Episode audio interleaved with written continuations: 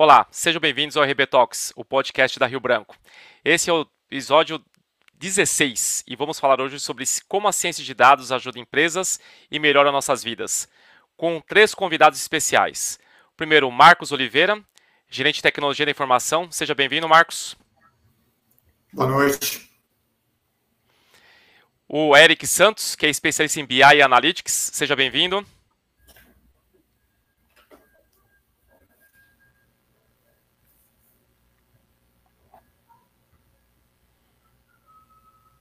E o professor Luiz Fernando, que é professor dos cursos de Sistemas de Informação e Administração das faculdades. Sejam bem-vindos. Obrigado, professor Wagner. Boa noite, boa noite a todos.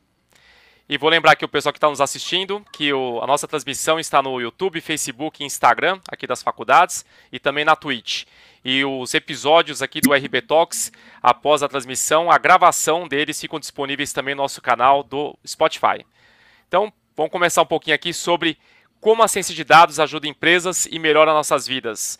Marcos, como que, como que pode ter essa contribuição? Como melhora, de fato, nossas vidas a ciência de dados? Bom, vamos lá. É, Para aquecer aqui, né? Primeiro, obrigado pelo convite. Prazer estar aqui com vocês.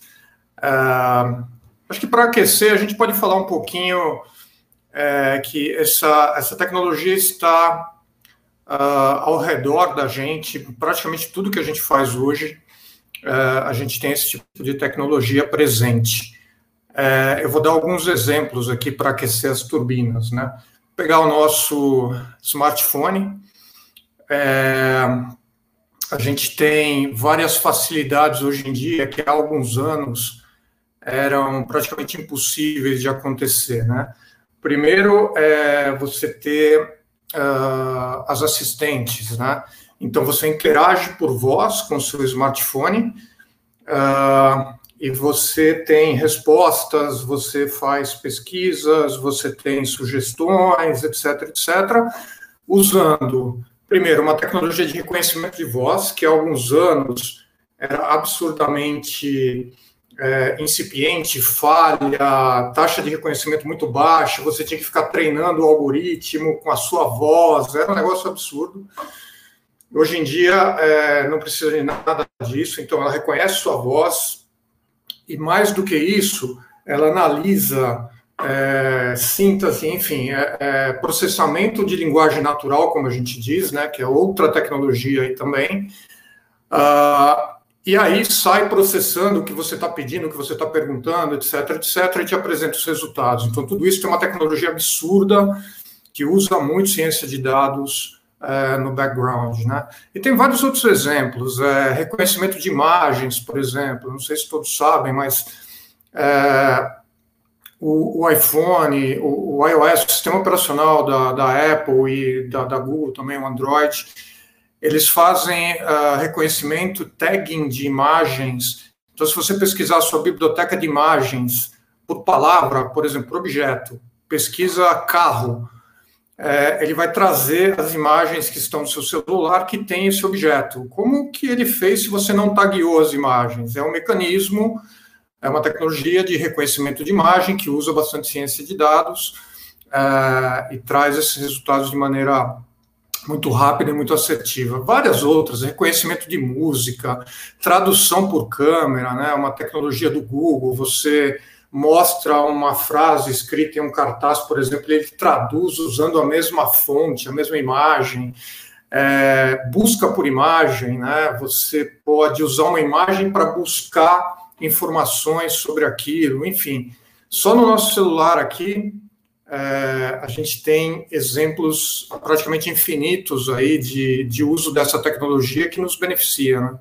coisas que a gente não imaginava há alguns anos.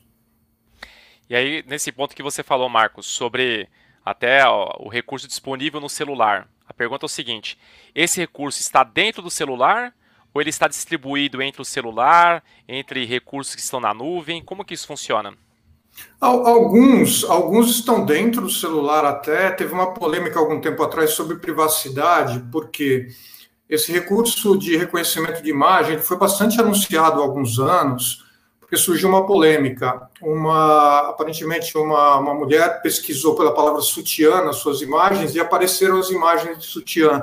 E a preocupação era que as imagens é, fossem para algum lugar na nuvem fossem processadas lá. A Apple afirmou na época que não, que o processamento disso o tagueamento ocorre no sistema operacional. Então, acho que depende muito da tecnologia, da plataforma, mas a gente, via de regra, a gente tem é, uma parte maior de processamento acontecendo na nuvem do que nos aplicativos em si. Eu, eu, poderia, eu acho que fazer essa afirmação genérica, mas tem bastante coisa que roda, sim, é, localmente. Legal. Bom, a gente teve um episódio introdutório sobre ciência de dados, que até a gente pôde contar aqui com a participação do Marcos e do Eric. Né? O professor Luiz hoje está aqui conosco também para participar desse bate-papo. Mas eu vou agora mandar aqui uma pergunta aqui para o Eric, que tem uma grande experiência na área de varejo, né? Então, dentro dessa área de varejo, Eric, como que a ciência de dados, pegando até o título aqui do nosso bate-papo, né? Pode melhorar as nossas vidas, contribuir com o negócio? Acho que o seu microfone está desligado, Eric. É, a pegadinha de todos os tempos da pandemia, né? Bom, agradecendo aí, estava agradecendo aí o convite, né? Boa noite a todos que estão assistindo a gente. Uh, pensando diretamente no varejo, né? A gente, a gente vê o varejo aí um um cenário aí de mercado apaixonante. E quando a gente coloca é, ciência de dados, né, quando a gente coloca dados em jogo, aí que o negócio realmente fica hipnotizante, vamos dizer assim, né?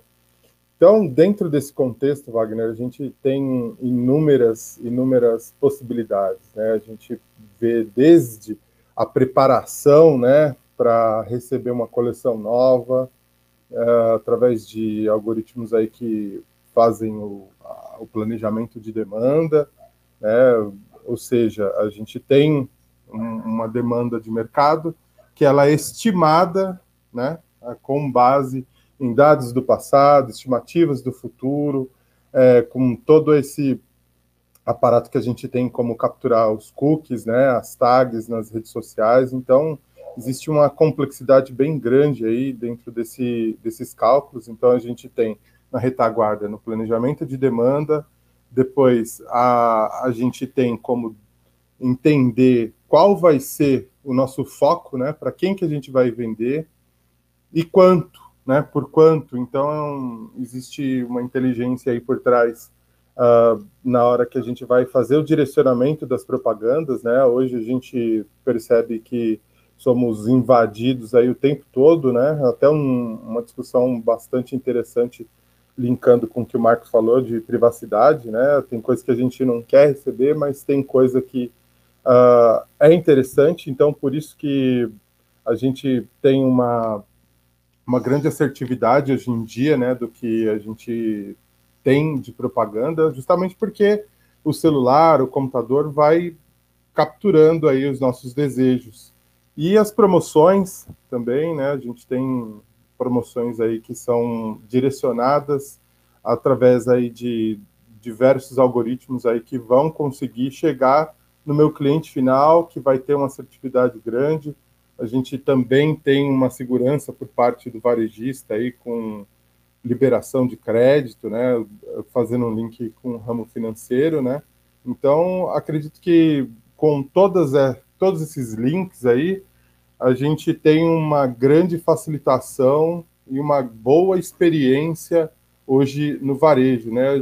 Falando bastante de varejo uh, no âmbito de e-commerce, mas o planejamento de demanda também tem grande contribuição aí para as lojas físicas e para todas as todos os comportamentos aí, eventos que vão acontecer no varejo físico, a gente também tem como se preparar e fazer as vendas assertivas, né? Por exemplo, a previsão do tempo, né? Eh, ela tem um, já tem um modelo matemático gigantesco por trás dela, mas unindo a minha previsão de demanda, eu consigo chegar numa, numa frota de lojas e determinar, ó, amanhã vai chover.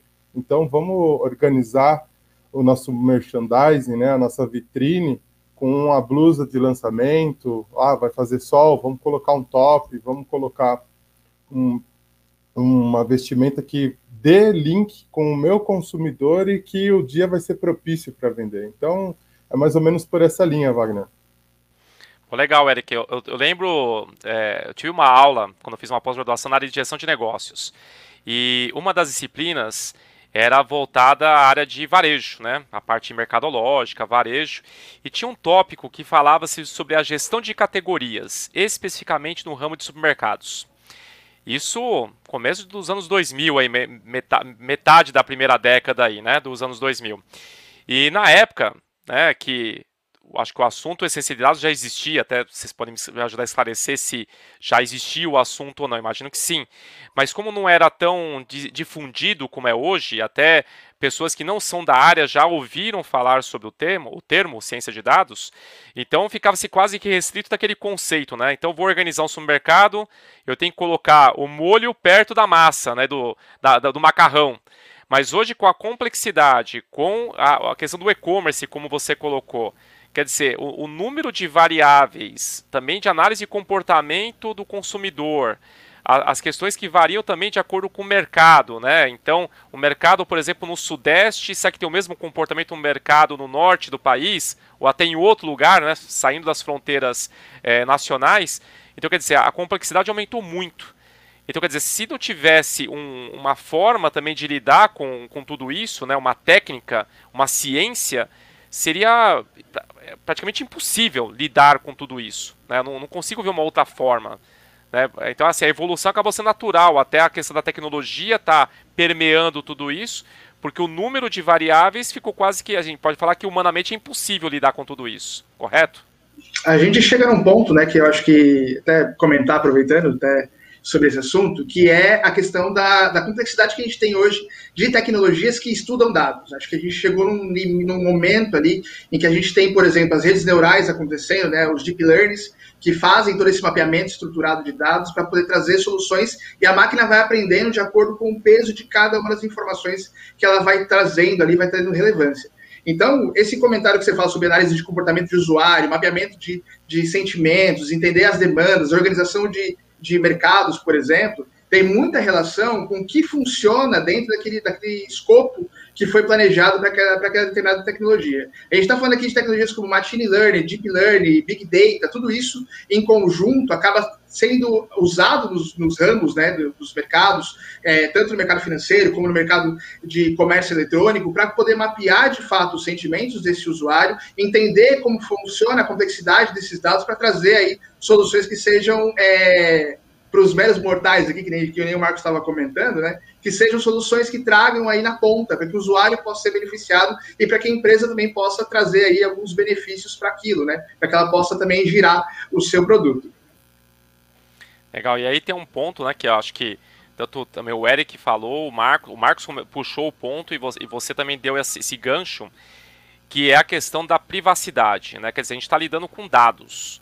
E, e, tem informações ali pessoais, né? Até o próprio exemplo que o Marcos disse, quer dizer, a pessoa tem lá o seu álbum de fotos e tem a classificação. Ela vai lá e pesquisa, utiliza o, o mecanismo para poder fazer essa busca contextual ali dentro daquele acervo.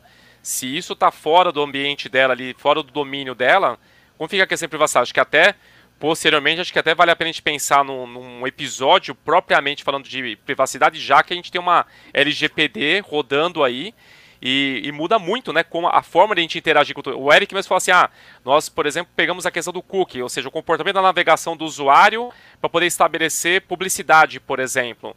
Como que fica tudo isso, né? Envolvendo a LGPD?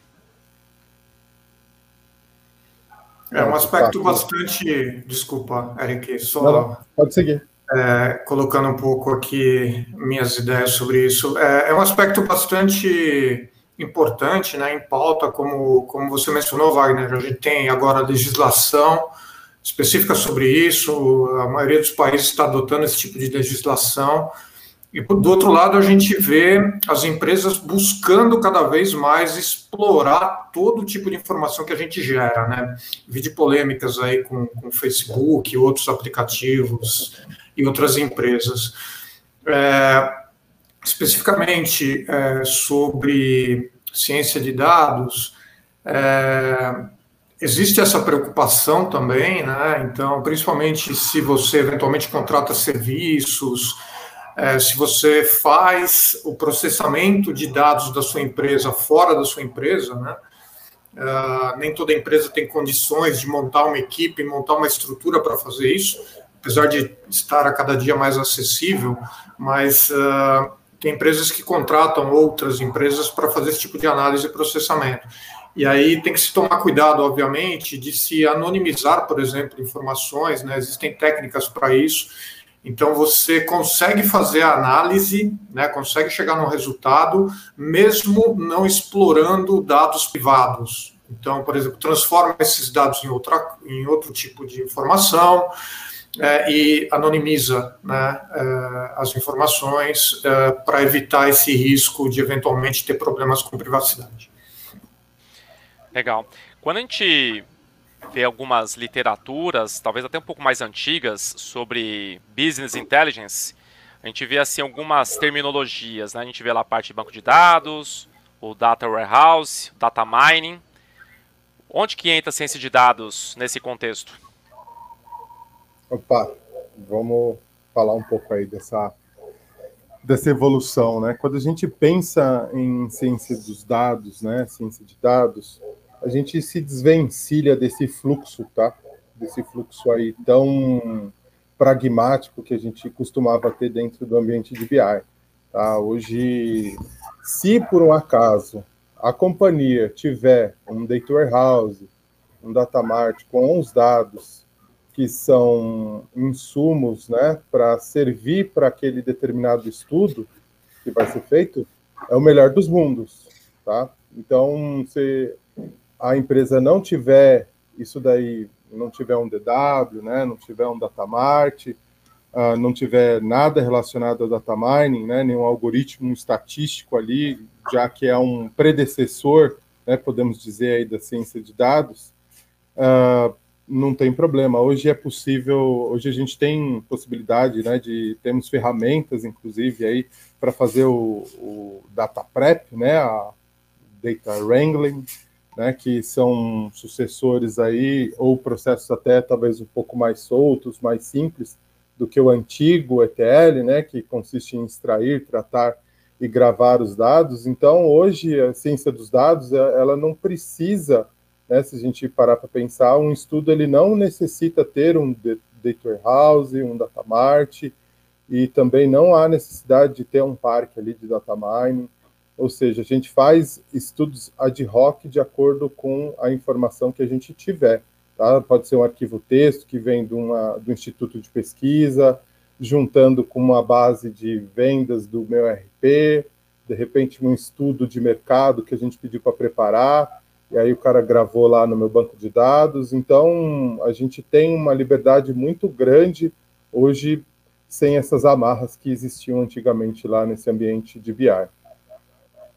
Legal. Eu tenho, eu tenho uma pergunta, queria até aproveitar, se me permitirem, é, sobre a ideia de trabalhar com dado estruturado e não estruturado, de diversas fontes, não importa, é, pode ser que você citou agora, você citou que seria fontes como o próprio sistema da empresa, tem fontes aí externas, a gente tem aí as redes sociais que estão vindo aí em grande volume, como que a gente converge tudo isso aí dentro de, uma, de um ambiente que possa ser, de fato, aí acessível, que possa trazer relevância para as empresas?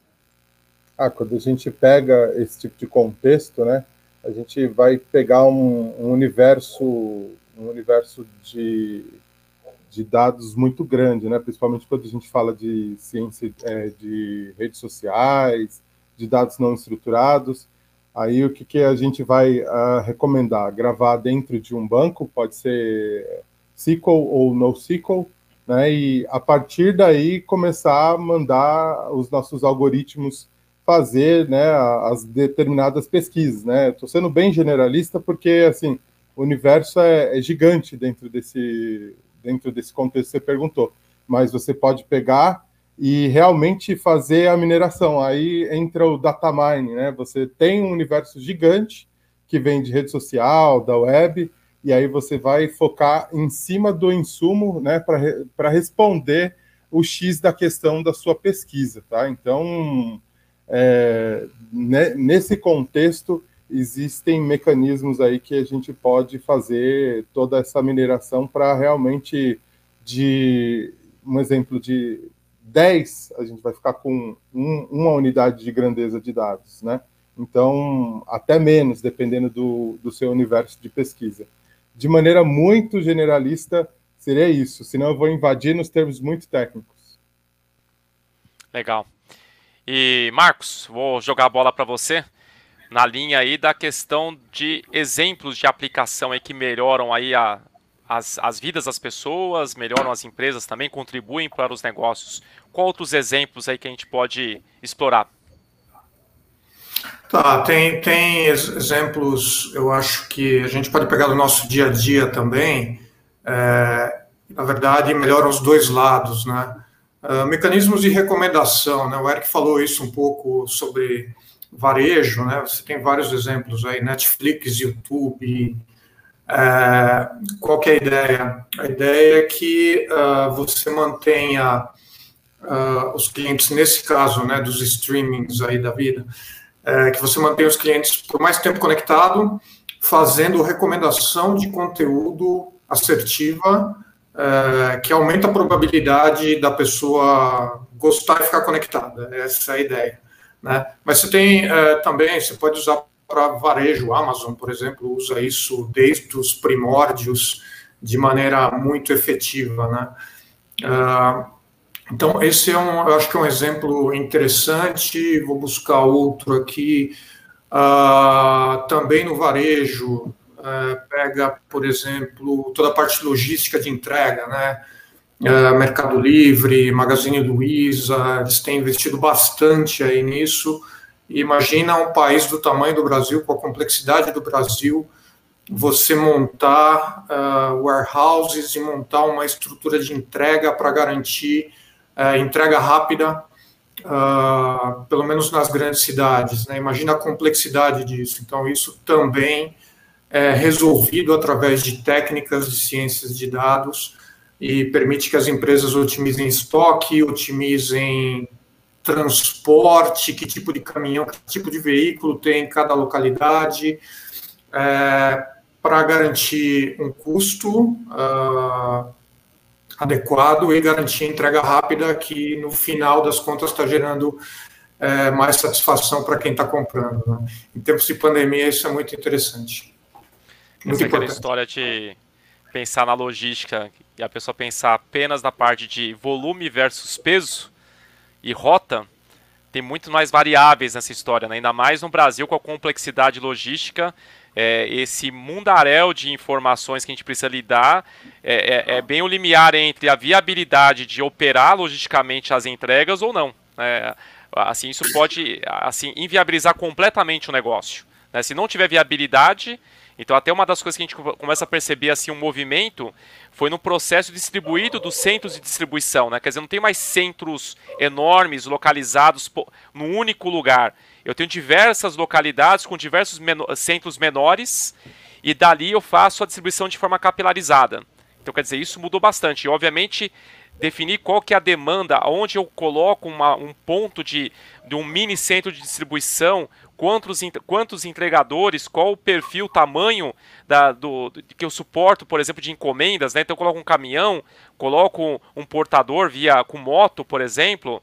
E aí ainda tem aquela questão do, do modelo que até da Amazon que você, que você comentou, que tem até aquela, aquele produto que começa a ver aqui no Brasil a, a popularização ainda não tão intensificada, que é aquele conceito do Amazon Locker, que ao invés de entregar na casa da pessoa o produto, eu entrego num ponto concentrado de encomendas. A pessoa vai lá, apresenta o código de barras ele libera lá a portinha, ele pega a encomenda dele. Então, alguns centros comerciais, até eh, essas grandes lojas de materiais para, para construção estão hospedando esses equipamentos. Mas o ponto assim não é somente hospedar aquele equipamento daquele ponto, é entender que aquele ponto é viável para todos os aspectos logísticos, né? Então imagine a, a quantidade de informações para poder chegar-se àquela conclusão. Só que não é uma única conclusão, né? São conclusões espalhadas no Brasil inteiro que têm dimensões continentais. Então acho que esse é um, é um desafio enorme. Aí eu vou jogar um pouco a bola pro, pro Luiz nessa linha da, da academia, né, da, da questão da preparação do, dos alunos para enfrentar toda essa esse mundaréu de, de novidades, não vou falar novidades, mas de tecnologias, como lidar com tudo isso, né? Cara, é uma pergunta é, muito. Na verdade, ela não é que é difícil, mas é que assim, não existe um, uma solução mágica para se começar a aprender. Eu recomendo muito quem vai lidar com ciência de dados, quem vai entender um pouco de estatística, conhecer uma linguagem boa de programação, como R, por exemplo, que agora está na moda, a gente fala sobre ciência de dados com R. Mas é, a ideia toda é que é, a gente entenda a convergência dessa, dessas tecnologias. Né? Então, é, você entender, por exemplo, sobre inteligência artificial, ela é um braço que vai envolver outras tantas tecnologias, como a, o Machine Learning, como Deep Learning, como Data Science, como Big Data, é, como realidade aumentada, como realidade virtual, é, é as Smart Homes, as Smart Cities, todas elas são convergências de tecnologias que estão surgindo e elas vão se juntando aí no processo. IoT, tem vários aí, parte de cloud. Então, quando a gente olha para esse universo, você fala, meu Deus do céu, quanta coisa que está surgindo ao mesmo tempo e onde isso vai convergindo. Então, quando você estuda tecnologia, quando você está se preparando para poder é, conhecer de fato entrar nesse mercado, acho que toda a ciência seria você primeiro conhecer um pouco sobre cada uma dessas tecnologias, entender o funcionamento, é, a base do funcionamento de cada uma delas, e a partir dali escolher um caminho para que você possa seguir. Quando você chegar nesse caminho que você decidiu seguir, qual a tecnologia que você vai querer se especializar, automaticamente uma vai puxando a outra, e quando você vai ver, você já está utilizando um pouco de BI para uma coisa, você está usando programação para poder fazer análise de dados para outra coisa, você está usando cloud para poder subir as aplicações e modelar esses algoritmos que vão estar tá dando resposta para esses problemas. Então, tudo isso vai convergindo. Né? Então, a solução seria estudar mesmo, conhecer um pouco de cada uma das tecnologias e depois focar em algo que seja específico para que você possa, de fato, utilizar isso na prática, utilizar isso aí é, é, como negócio, como, como seu portfólio de trabalho, e a partir dali a convergência é natural.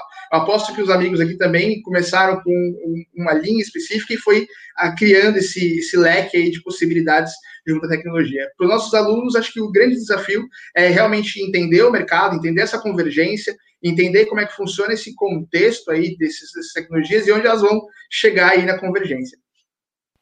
É, como você colocou, né, Luiz, a, a questão assim, o assunto é muito amplo e muito diversificado, e para cada item desse que você falou, se pegar só a parte de IoT, nós temos ali uma profundidade enorme de possibilidades. Então, um profissional ele tem uma visão é, sistêmica de saber onde cada peça se encaixa e ele se especializar em uma ou mais peças é o caminho aí que ele tem que buscar para a formação dele. Né? Não dá para ser especialista em tudo. É importante saber onde cada coisa se encaixa e o que, que está conectado. Mas aí há a necessidade de ter uma profundidade para poder realmente se especializar.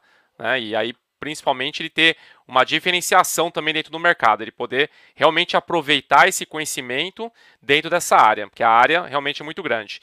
Falando essa parte de IoT, aí entra questões de cálculos estatísticos, vamos falar em geomapeamento. Teve um projeto da Prefeitura de São Paulo, se não me engano, foi em 2019 ou 2020. Isso ele até teve interferência com relação à pandemia, que foi uma forma de detectar buracos na cidade, né? buracos no asfalto da cidade que eles desenvolveram, até, se não me engano, foi, uma, foi na USP que desenvolveram a solução, que é um dispositivo que colocaram em vários carros de Uber, que ele, por meio de um acelerômetro, ele mede a trepidação conforme os carros estão circulando, e ele tem o geomapeamento.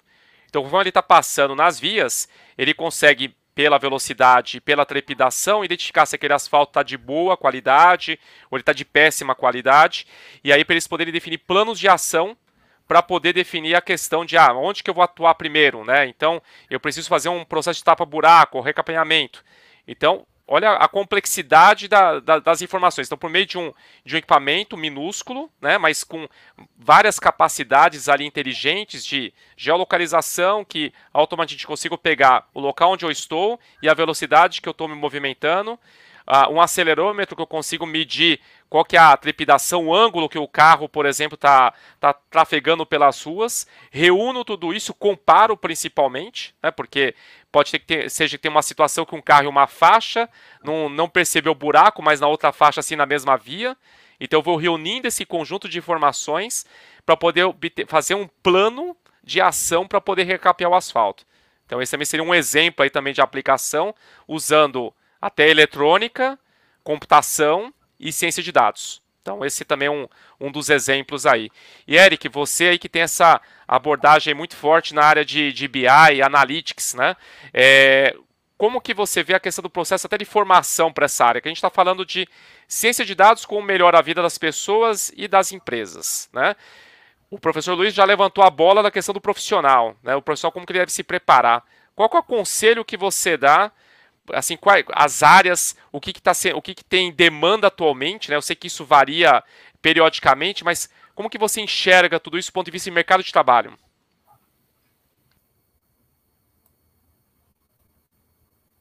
Tá, tá desligado o microfone. A, pegad... a segunda vez a pegadinha da, da videoconferência. Cair duas vezes na pegadinha é mal, hein? Bom, é, olhando, olhando aí para o profissional, né? Qual que qual é uma grade bem extensa.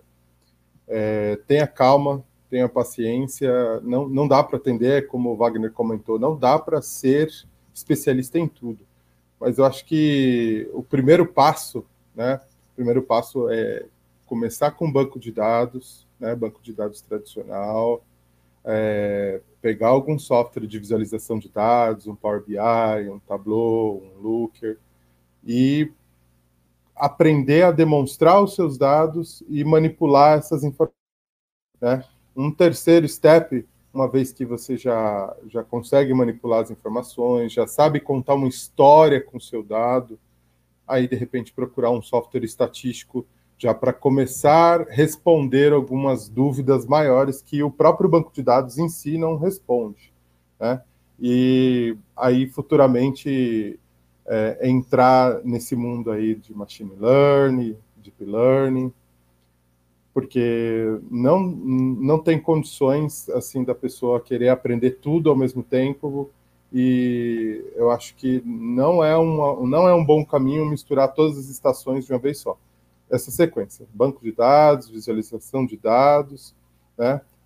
pegar um R, um Python, e aí, por fim, depois entrar nos modelos estatísticos aliados junto, junto com essas ferramentas, Python, R, que são as mais pedidas hoje no mercado. Muito bom. E aqui, até para aproveitar, quem está chegando agora, esse é o RB Talks, o podcast da Rio Branco. Estamos aqui hoje com três especialistas aí na área de ciência de dados. Está falando um pouco sobre ciência de dados, como que pode melhorar a vida das pessoas e também contribuir com os negócios. E eu convido a todos aí que estão participando aqui durante a nossa transmissão. Se quiser mandar perguntas, mande lá pelos comentários no YouTube, mande pelo Instagram, que a gente está acompanhando e a gente já traz aqui a pergunta para, para que os nossos convidados possam respondê-las. Marcos, outros exemplos aí de aplicações de ciência de dados?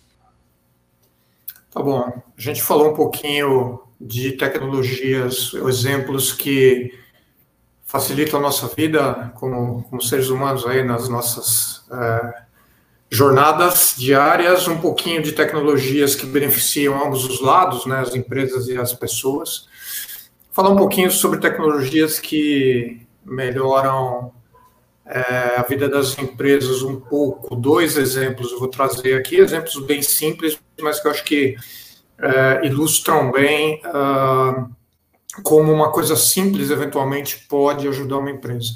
Tem um exemplo da PepsiCo, que eu escutei há algum tempo, é, é, eles têm, uh, eles não vendem só bebidas, né? Eles também têm uma parte de snacks, eles vendem batata frita, é um dos produtos. Lá nos Estados Unidos eles têm 35 é, linhas de produção, ou tinham há algum tempo atrás, 35 linhas de produção, é, linhas de produção bem grande. É, é um produto bastante apreciado por lá.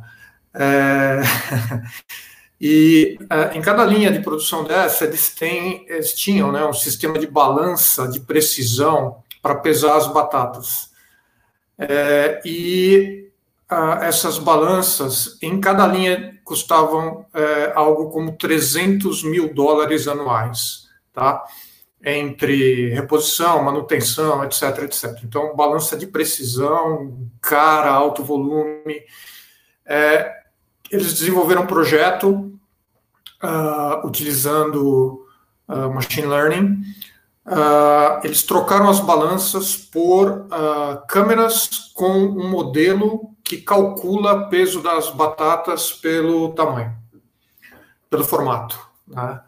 É, e imagina a escalabilidade disso. Né? Na verdade, gastaram, uh, obviamente, para desenvolver esse modelo, aperfeiçoar o modelo, etc., até ele ficar operacional, mas aí, se você quiser expandir, basicamente você coloca câmeras e conecta a esse modelo e você vai ter ali em tempo real tudo que está acontecendo em termos de de processamento e peso da, das batatas. Né? Então, um exemplo bem simples que gerou uma economia absurda para eles, absurda, né? usando uh, algo também relativamente simples, não é uma tecnologia tão avançada assim.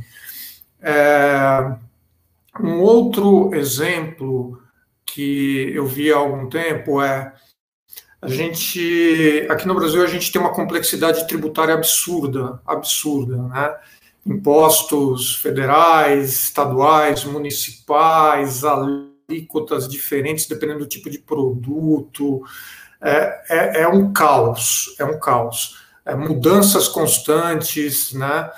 É, teve uma empresa aqui de São Paulo que desenvolveu uma, uma tecnologia usando inteligência artificial, onde é, você pode, primeiro, interagir ali e chegar a alíquota em diferentes estados e municípios, né, com uma assertividade muito grande. Ela incorpora também as mudanças que estão acontecendo diariamente na, na legislação tributária do país, e você pode integrar isso com o seu ERP. Então, é, tem até uma estimativa de que boa parte das empresas, algo como 60% das empresas, acabam errando no cálculo tributário, isso pode gerar, além de penalidades, é, gastos desnecessários, você acabar pagando mais imposto do que você precisaria. Né? Então, acho que são dois exemplos simples dessa tecnologia é, que ajuda as empresas a terem menor custo ou, eventualmente, terem menores é, tarifas tributárias. Legal, até nessa parte de câmeras que você comentou, é, a, a, evolução da, da tecnologia de captação de imagem, né, com relação até o número de frames, resolução e uma série de coisas, isso aumentou também as possibilidades até para a parte de até de radares, né, de monitoramento de rodovias, não só do aspecto de ir lá e capturar a placa, né, mas várias características que estão acontecendo na rodovia e também para a parte até de documentação, né, então até existem algumas soluções até de monitoramento de, por exemplo, de avaliação remota. Então, por meio da própria câmera do computador, da webcam, a, a, a, inteligência ali embarcada consegue monitorar até o comportamento da pessoa que está do outro lado, verificando se ele está realmente concentrado ali fazendo a, a prova dele.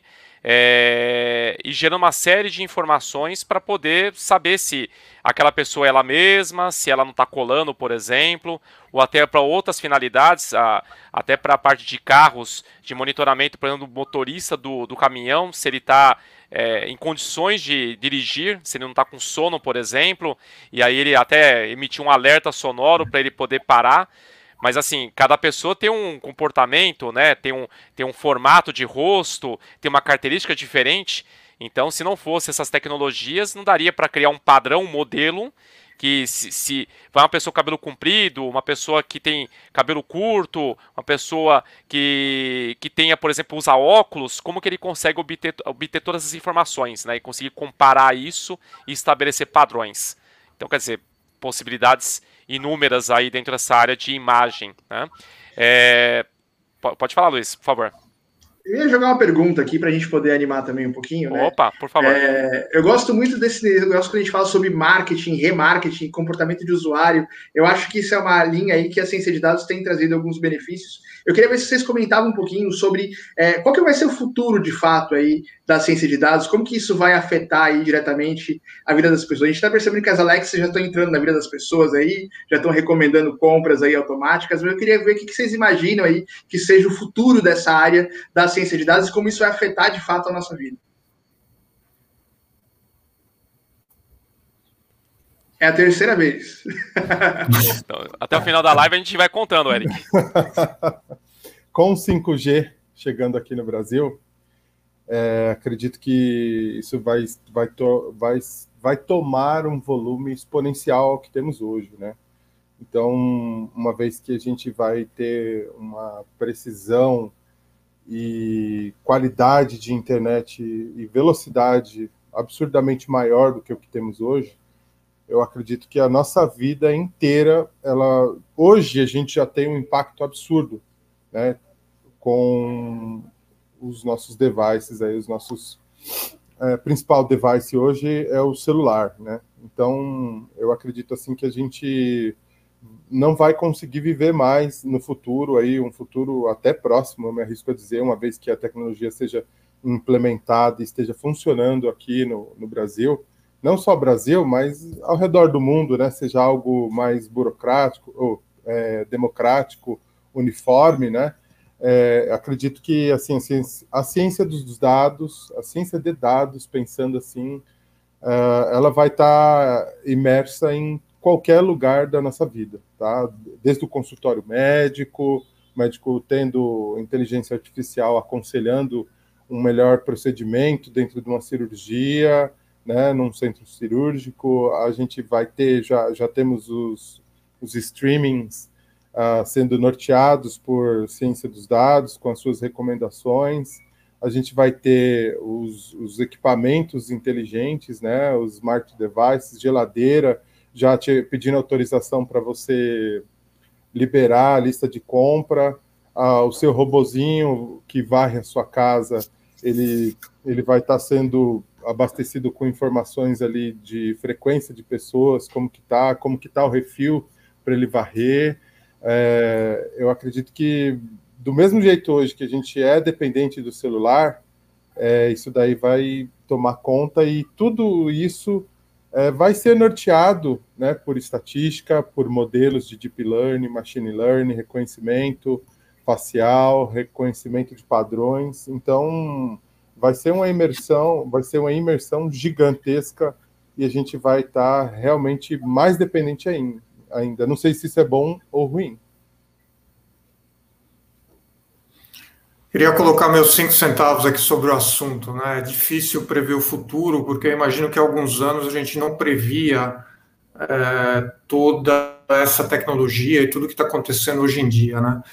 Mas eu, eu queria colocar alguns pontos. É, algumas tecnologias já estão aí em fase bastante avançada e eu imagino que nos próximos anos vão realmente se tornar algo natural para a gente. Né? Primeiro, a interação por voz, né? Você interagir com vários tipos de dispositivo através de voz, você já faz isso com as assistentes hoje, eventualmente você faz com a sua Smart TV, mas eu acho que isso vai. Alguns carros mais sofisticados você tem algo assim também, mas eu acho que isso vai se tornar cada vez mais comum. É, tem uma outra questão que é carros autônomos, né? O que tem de tecnologia para você criar um, um, carro autônomo de modo seguro é, é, um absurdo, né? Então, ciência de dados ali em todos os componentes do carro, praticamente, tecnologia avançada para que, que funcione bem. É, então, veículos autônomos, é, tem algumas coisas que assustam um pouco, então a gente vê aí bastante notícias sobre. Vocês falaram de deep learning, né? Deepfakes, né? Então tem tecnologia hoje que consegue é, mudar um vídeo para que o, a pessoa que esteja falando não seja a, a, a, pessoa original, muda a voz, muda as palavras, né, de uma maneira que você não consegue perceber.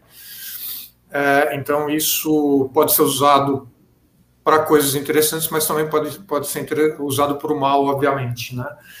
É, na época aí das, das, das, dos fake news, etc., etc., isso é algo, eu acho que preocupa bastante. Tem tecnologias também é, para geração de texto, não só geração de texto, né, mas a, a ideia é você, por exemplo, dar um tema e um algoritmo desenvolve um texto mais ou menos do tamanho que você quer, tá? É, isso pode ser usado também para resumir notícias, enfim, tem outras utilizações. é, entrevista através de entrevista é, de seleção, né, processo seletivo através de robôs. Isso já tem caso é, que funcionou muito bem. Eu tenho notícia de um caso utilizado na própria PepsiCo na Rússia e avisaram os, os pretendentes, né, os candidatos, de que eles iam ser entrevistados por um mecanismo de inteligência artificial eles concordaram e fizeram uma pesquisa depois, todos se sentiram muito confortáveis. Ah, quem não se sentiu confortável, por incrível que pareça, foram os profissionais de RH da empresa. Então, até tem uma brincadeira que é preciso é, programar os seres humanos para se acostumarem com esse tipo de, de novidade aí que está chegando. Você falou dessas, dessas características, essas possibilidades com imagem, né, de produção de imagens, é, renderizações. Até na área de games também está tendo uma aplicação muito grande, né? Que antes se trabalhava basicamente com imagens, né? Ou com renderização 3D. E agora, com esses mecanismos de inteligência artificial, é possível renderizar um cenário na hora, né? E até com uma qualidade muito realista. Mesma forma que ele consegue reproduzir a imagem de uma pessoa, né? Falando algo que ela não está falando a verdade. Tudo aquilo foi manipulado de fato por meio de inteligência artificial. É, até para a parte de jogos, aí, falando do lado assim, bom da, da, da, da, tecnologia, né, da ferramenta, essa possibilidade. Mas também ouvi, ouvi também nessa perspectiva, principalmente dessas deepfakes, que por um outro lado também vem tecnologia de ciência de dados para poder identificar se aquele material sofreu deepfake.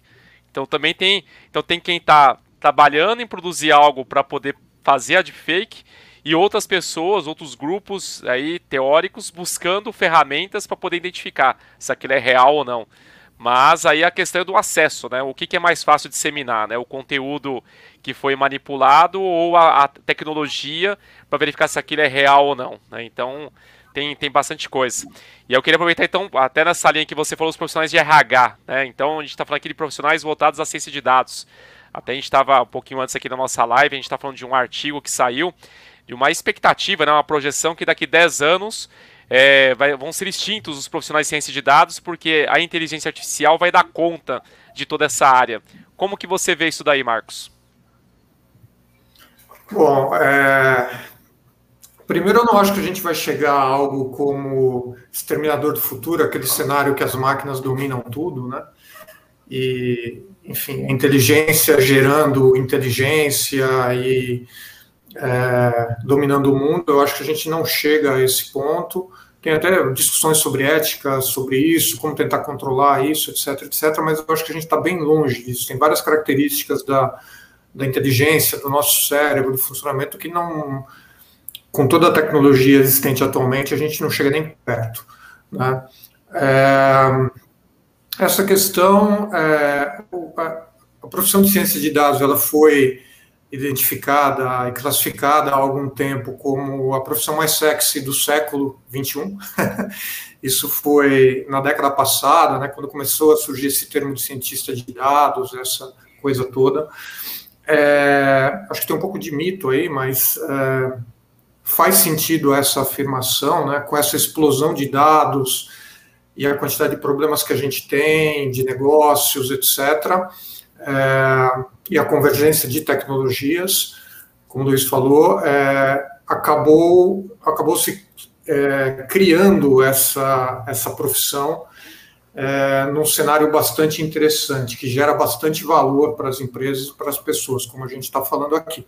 Mas é, eu acredito que não, não acredito que isso vá desaparecer. Eu acho que algumas técnicas elas tendem a ser automatizadas.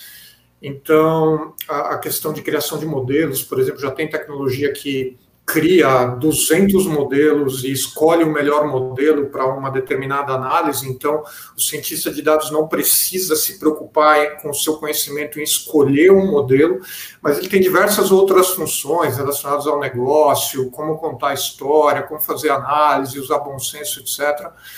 É, que é, preparação de dados é uma parte também que leva bastante tempo é, com essa quantidade de dimensões que a gente tem, que você também mencionou, Wagner, né, a quantidade de dimensões absurda, a quantidade de dados, o volume de dados absurdo, existem é, muitas técnicas para que os algoritmos funcionem de maneira efetiva. Então, eu acredito que não, não, eu acho que é um exagero, não, não acredito que essa profissão vai desaparecer, não. Uma profissão tão interessante assim não vai desaparecer é, da noite para o dia.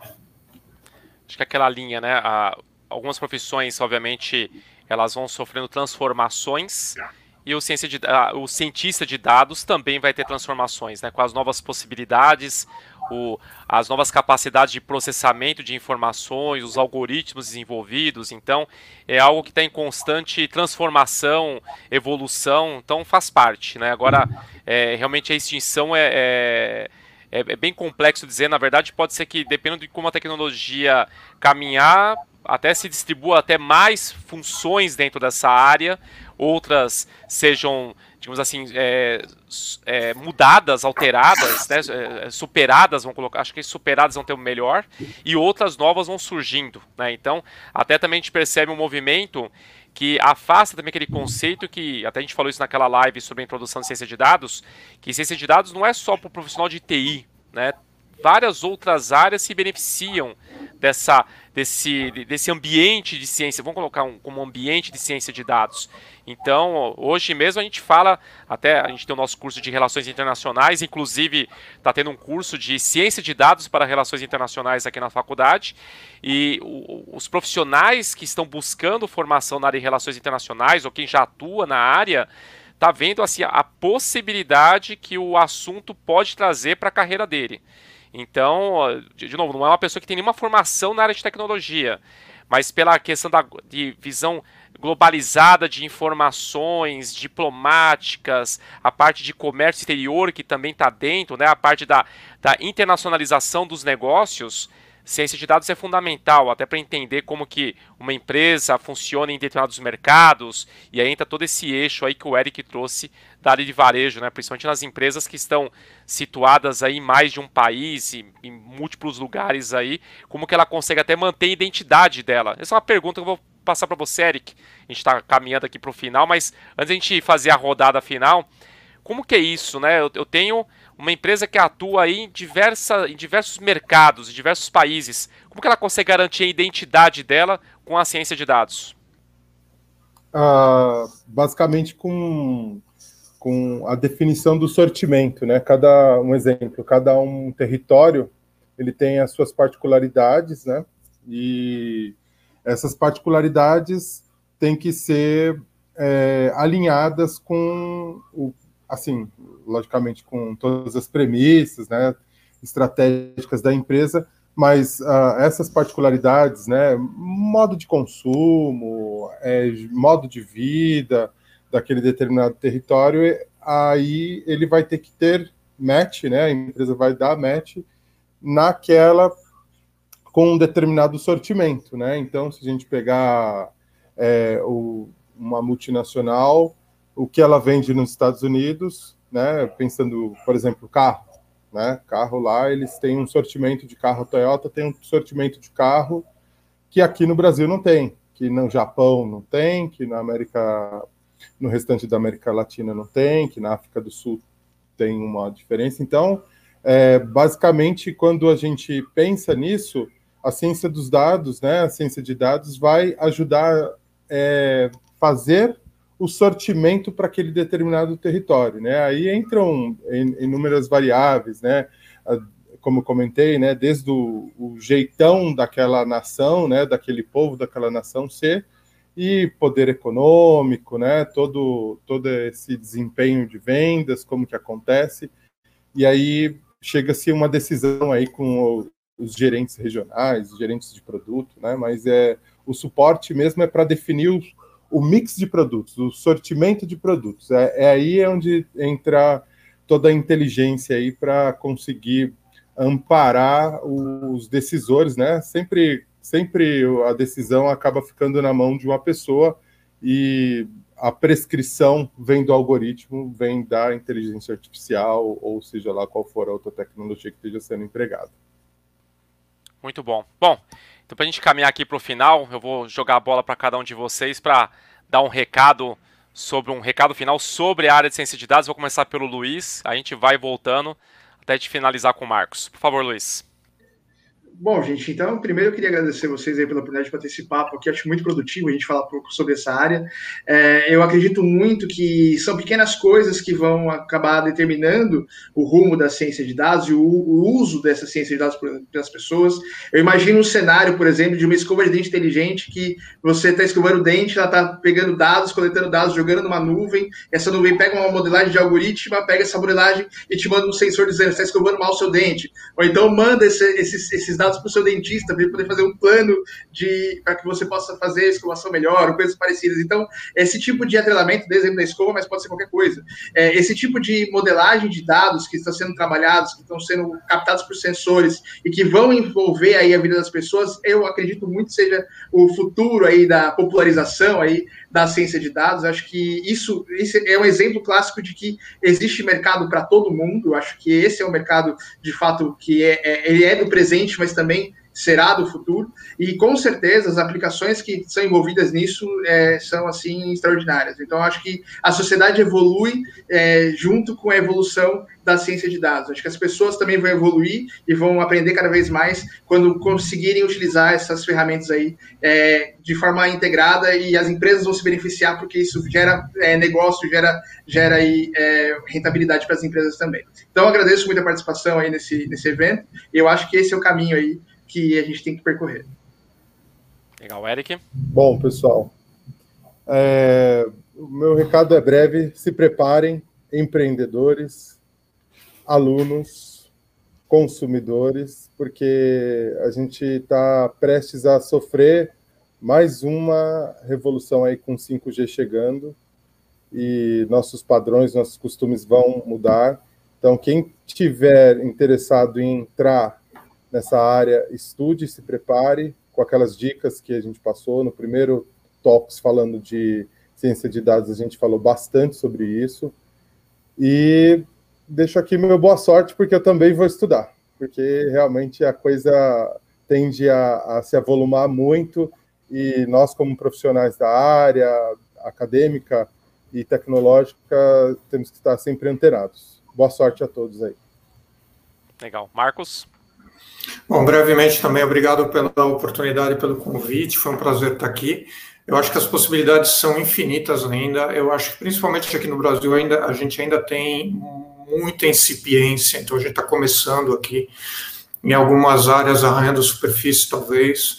É, é, algo extremamente amplo e realmente pode ser muito profundo, né? Cada vertente, cada pilar de tecnologia, que de, até de aspectos de negócio que você pega pode ser muito é, bem explorado. Então, é, preparem-se, é importante conhecimento de negócio, não é necessário tanto conhecimento técnico, é mais conhecer as ferramentas e encaixar o quebra-cabeça para você ter uma solução. Estudem, aprendam é, todo dia.